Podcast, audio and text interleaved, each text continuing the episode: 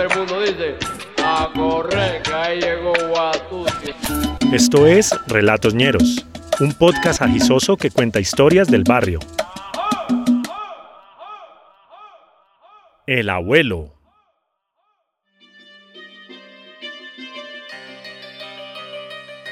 Mi abuelo era un tipo piadoso, un campesino creyente que se enojaba mucho si gritábamos, si jugábamos o si decíamos groserías en Semana Santa. Pero eso sí, tomar tarago hasta quedar inconsciente y maltratar a la familia, no, eso sí no era ningún pecado para él. Toda la vida ese viejo había sido así. Desde muy pequeños a mi mamá y a sus hermanos les tocó recibir unas tremendas golpizas. La violencia era el pan de cada día en esa casa. Azotes, gritos, palmadas, planazos de machete. Incluso una vez intentó quemar a los cuatro hijos amarrados a un árbol. Crecí oyendo todas estas historias de terror de la boca de mi mamá. Ni Freddy Krueger ni Jason con su machete me daban tanto miedo como escuchar aquellos relatos de mi abuelo. Afortunadamente ese señor estaba a muchos kilómetros de distancia, viviendo como un ermitaño en las montañas de Cundinamarca. Mi madre y mis hermanos habían huido cuando eran muy pequeñitos. Huyeron para salvar sus vidas. Me alegraba mucho estar tan lejos de ese señor, que la familia estuviera a salvo, pero esa situación cambiaría en poco tiempo.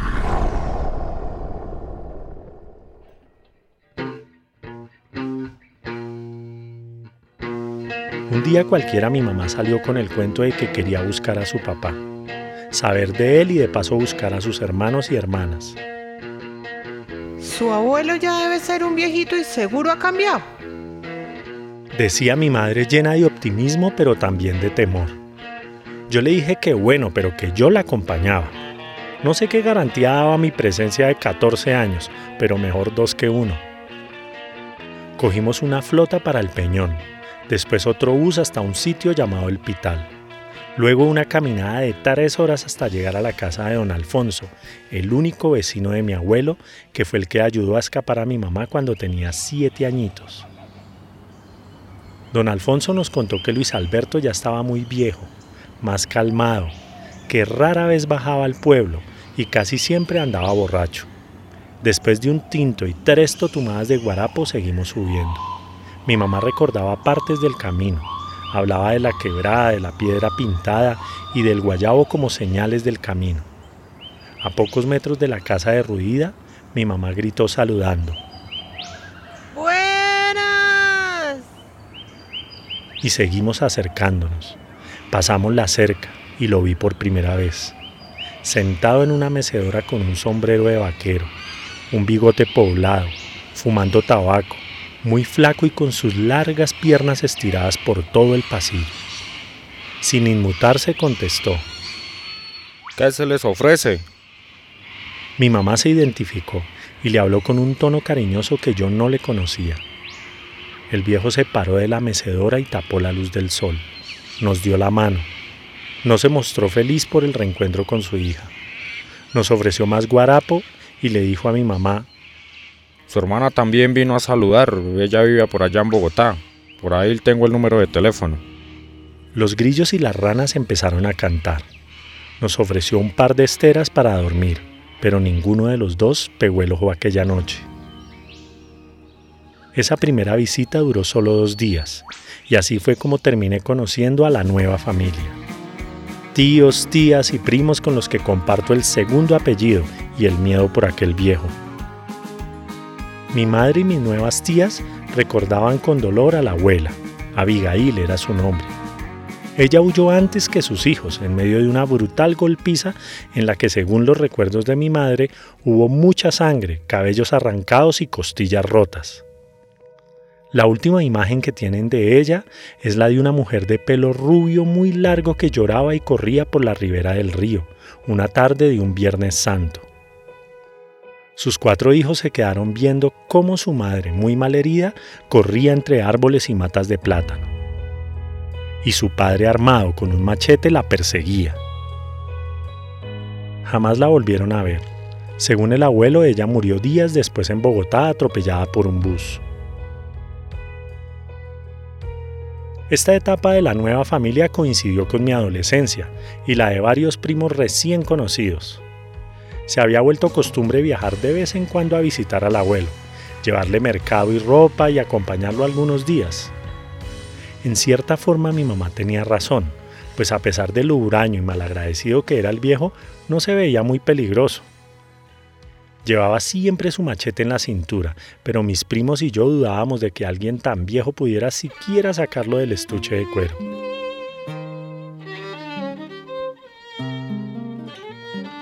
Fue una Semana Santa que mi mamá y mi tía decidieron mandarnos, a mi primo Luis y a mí, a visitar al Cucho. Más que una vacación se trataba de deshacerse de nosotros unos días. Llegamos empezando la Semana Santa, con poco equipaje, una manotada de marihuana barata, unas latas de sardinas, varias libras de papas y mucho, mucho arroz. El viejo nos recibió sin emoción, nos indicó las mismas dos esteras de siempre y dijo que nada de ruido ni juegos. Esta semana es sagrada. Entre chistes susurrados y risas nerviosas, mi primo Luis y yo nos fuimos a dormir.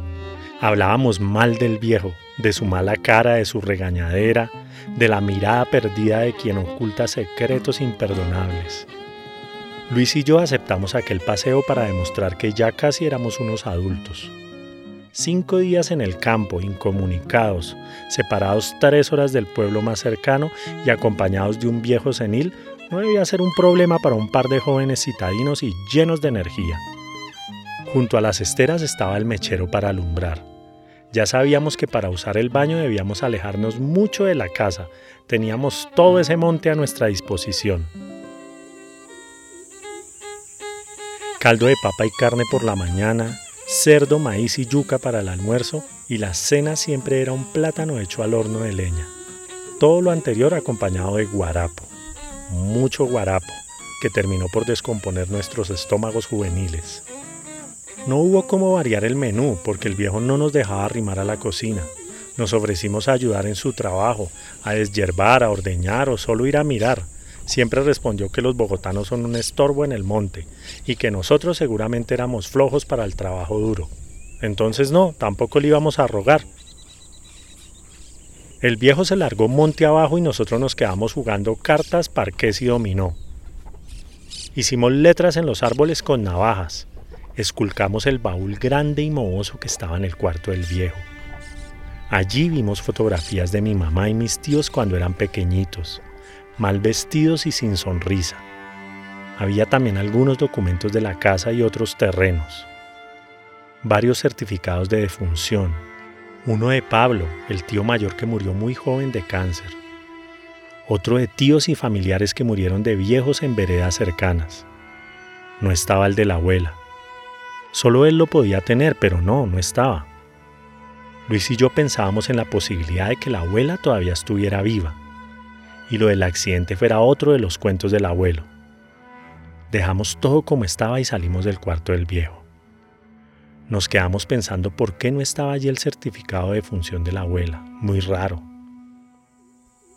En la noche, después de varios guarapos y tabacos, al anciano le daba por hablarnos de las brujas del campo, de la madre monte, el descabezado, de cuanto espanto habitaba por aquellos parajes. El Viernes Santo en la mañana nos comentó que no iría a trabajar.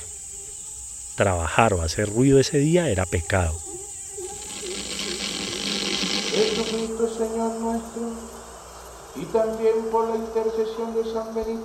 En un radio viejo y mal sintonizado sonaba un largo y aburrido sermón que tenía muchas más de siete palabras. Fueron muchos los regaños y reclamos que nos hizo por el ruido y nuestros chistes de Jesús. Para no molestarlo decidimos ir a explorar por los alrededores de la casa, alejarnos hasta donde no se oyera la voz nasal del cura de la radio y dejar que el abuelo rezara en paz. En aquella tierra lo único plano es donde está construida la casa. El resto es un sube y baja enmarañado y barroso en el que no hay ningún camino definido ni mucho menos algún referente que señale el camino de vuelta. Así que después de una hora ya no sabíamos dónde estábamos ni cómo volver. No era preocupante, pues apenas eran las 2 de la tarde y teníamos suficientes horas de luz para encontrar el camino de regreso. Caminamos afanados entre matas de café y de plátano y entre varios árboles de naranja. Gritábamos. ¡Abuelo! Igual sabíamos que el viejo no iba a correr a rescatarnos. No le importaban mucho sus nietos. En realidad al viejo no le importaba a nadie. Hacía mucho calor y los mosquitos se enteraron que yo estaba allí. Me rascaba mientras echábamos para arriba y más para arriba, pero solo encontrábamos abismos o un río desconocido que no íbamos a cruzar. Calculo que eran cerca de las 5 de la tarde cuando nos recostamos rendidos en el tronco de un árbol inmenso. Traté de tranquilizar a Luis diciéndole que el abuelo nos encontraría pronto, pero él no creía en mí, y mucho menos en mi abuelo. Ya estaba empezando a preocuparme por las hormigas que subían en tropa por la bota de mi pantalón. Y recordé los cuentos de las culebras que aparecen cerca de los árboles. De pronto escuchamos un ruido de pasos lentos que se acercaban. Alguien caminaba por ahí. Esperamos a que el personaje se acercara para identificarlo. Agazapados como remedos de soldados en la guerra, esperamos unos minutos. De pronto, de entre la maleza, emergió la figura encorvada del viejo al que no se le veía ninguna actitud de estar buscando a sus nietos perdidos. Ni siquiera venía hacia nosotros. Caminaba con dirección fija a lo alto de aquella montaña. Llevaba su machete amenazante en la mano y en la otra una vela blanca y larga. Siguió de largo, dejando su rastro de humo de tabaco. ¿Para dónde irá? nos preguntamos mientras lo seguíamos de lejos tratando de ser silenciosos. Caminamos despacio ladera arriba por 20 minutos detrás del viejo. Cuidábamos cada paso para que el viejo no se diera cuenta que lo estábamos siguiendo. El paisaje se fue volviendo mucho más hostil. No había trocha abierta ni camino, las ramas impedían un paso firme y el ruido de las aves y los insectos se incrementaba, porque la noche ya estaba cerca. Parecía la selva de las películas de acción. Hacía mucho calor y nuestra ropa ya estaba empapada de sudor. El sitio donde finalmente paró el viejo era un pequeño montículo rodeado de árboles espinosos. Había una cruz improvisada enterrada en el suelo negro. El viejo se arrodilló cerca de la cruz. Unas letras borrosas estaban escritas con tizne en uno de los palos. El abuelo sacó de su bolsillo un carbón de leña con el que reescribió el nombre. Abigail. Encendió la vela con un fósforo y la enterró cerca de la cruz. Rezó en un tono parecido al del cura de la radio y casi inmediatamente empezó a llorar. Pedía perdón. Le pedía perdón a mi abuela por haberla matado. No quería matarla, Abigail, yo no quería. Nunca he sentido los latidos de mi corazón tan acelerados como en aquel momento. El calor del monte desapareció y un frío gélido subió por mi columna vertebral. La cara de Luis era una lápida. Me miraba esperando que yo supiera lo que debíamos hacer. Ese hijo de puta la mató. Le dije a Luis que ya estaba berreando también. La cosa fue que lo dije muy duro. El viejo salió de su trance funerario y nos descubrió en el acto. Agarró de nuevo su machete y vino tras nosotros.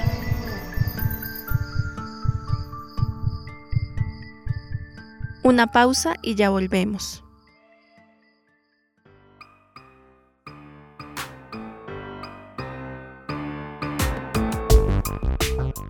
Tenemos algunas noticias para ustedes. Primero, el jueves 27 de abril, después de las 5 pm, estaremos en la Feria del Libro de Bogotá. Pabellón 8, el de las artes gráficas, están 220 en el segundo piso. Pasen a saludarnos, vamos a tener stickers de relatos ñeros para nuestros oyentes.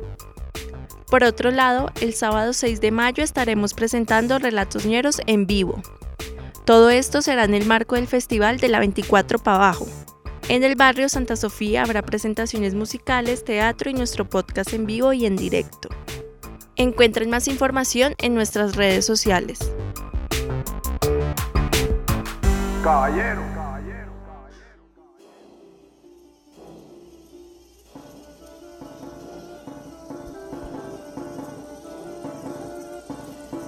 Es cierto que era un viejo, pero tenía mucha más experiencia caminando por el monte Corrimos agarrados de la ropa, del brazo, de donde se pudiera para no separarnos.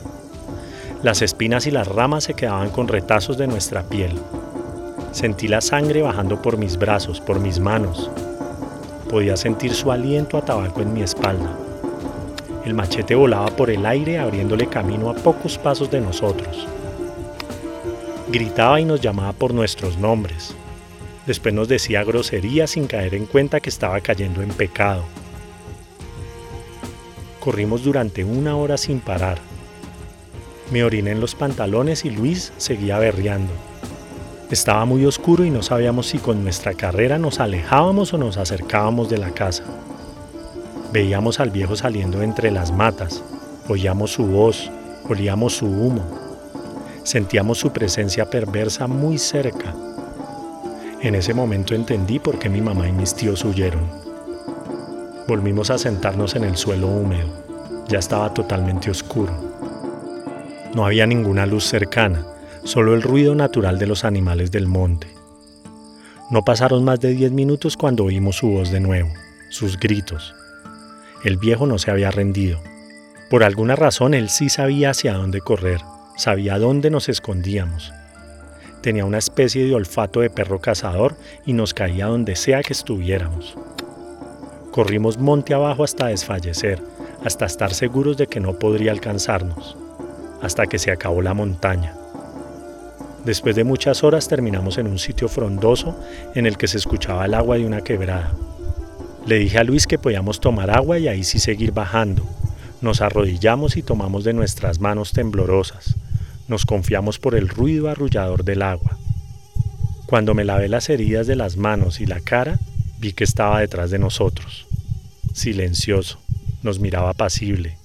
Era el mismo sombrero y el mismo machete colgado en la cintura. Luis gritó antes de lanzarse al agua que le daba un poco más arriba de los tobillos. Yo quedé petrificado y mudo. Era nuestro fin, y terminaríamos en el mismo hueco que mi abuela.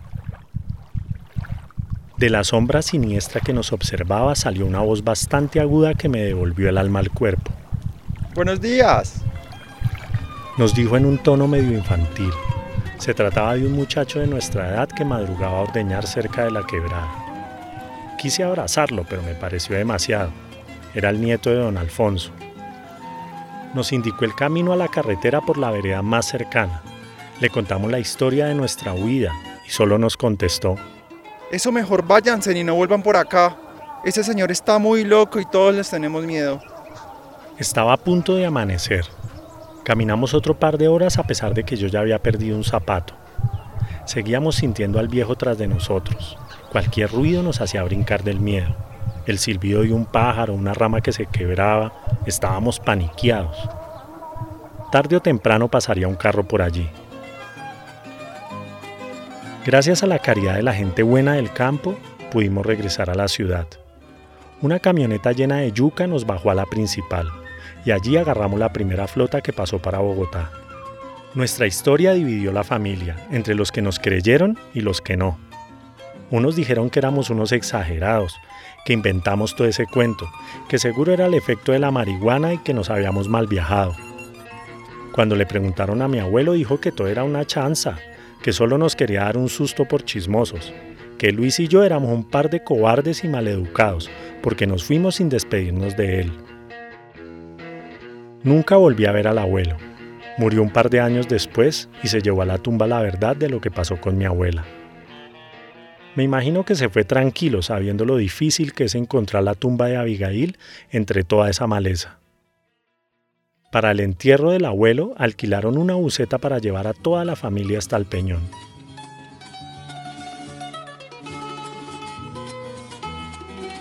Luis no quiso ir.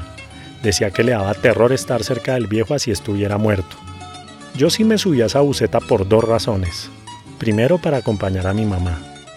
Y segundo para asegurarme de que sí estuviera bien muerto y que le pusieran bastante tierra encima. Uno nunca sabe.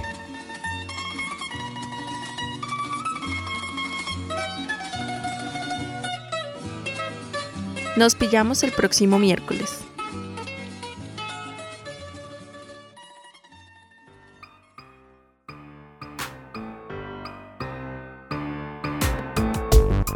Agradecemos por su apoyo a Chloe Cheneval, Brian Vanegas en Tolima, Paula Castañeda, Wendy Espinel, Alejandro López, Mauricio Granados, Juana Botero y a Jimena Higuera. Relatos Ñeros es una producción de la Chucua Records. Este podcast fue producido y editado por JJ Muñoz, Steven Torres, Felipe Umbarila y por mí, Daniela Muñoz. Si les gustó esta historia y quieren apoyarnos, pueden hacernos un aporte para seguir haciendo posible este podcast. Visiten nuestro perfil en Instagram arroba Records y allí encontrarán la forma de ayudarnos. De vuelta les enviaremos un saludo en uno de nuestros capítulos y se convertirán para siempre en nuestros ñeros y ñeras del alma. Caballero